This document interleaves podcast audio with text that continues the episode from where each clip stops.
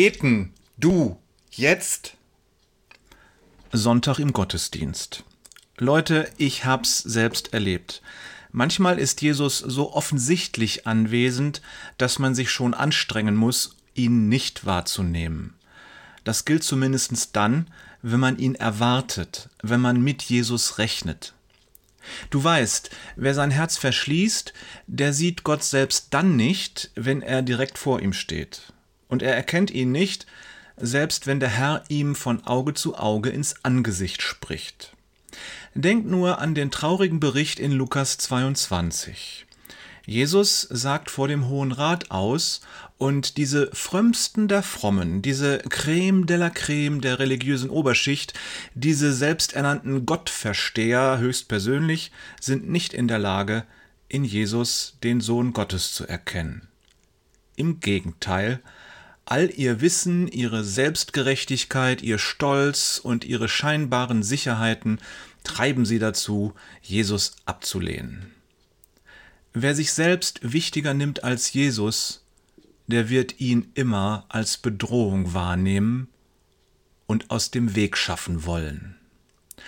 Schau dir auf der anderen Seite die wunderbare Begebenheit an, von der uns Markus 5 erzählt. Eine Frau, die seit langen Jahren krank ist und über ihre Krankheit alles verloren hat, denkt bei sich, wenn ich nur Jesu Gewand berühre, werde ich gesund sein. Und sie riskiert buchstäblich alles, um Jesus zu sehen und genau das zu tun, sein Gewand zu berühren. Was für ein Glaube.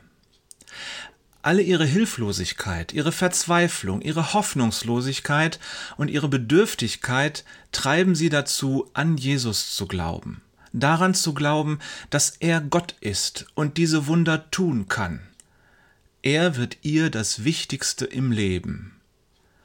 Wer Jesus wichtiger nimmt als sich selbst, der wird ihn immer als ein Geschenk sehen und als den, der er ist, Gott, und sich zu ihm hingezogen fühlen. Wenn ich zu diesen beiden Begebenheiten ein Resümee ziehen sollte, dann würde ich sagen, es ist gut, wenn du dir klar darüber bist, dass du nichts bist und nichts hast, das dir nicht von Gott gegeben ist. Diese Tatsache zu vergessen oder gar nicht erst zu erkennen, ist der erste Schritt ins Verderben. Doch zurück zum letzten Sonntag und dem Gottesdienst.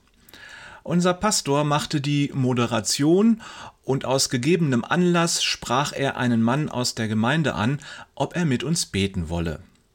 Dieser Mann ist früher selbst Pastor gewesen, bekommt jetzt im gesegneten Alter von über 90 Jahren aber nicht mehr unbedingt alles mit. So kam es, dass seine Frau ihm etwas Hilfestellung geben musste.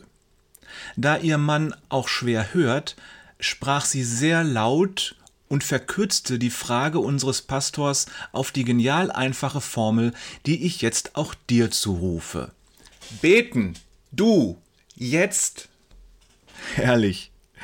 Ich dachte, es haut mich vom Stuhl. Und weißt du, was passierte?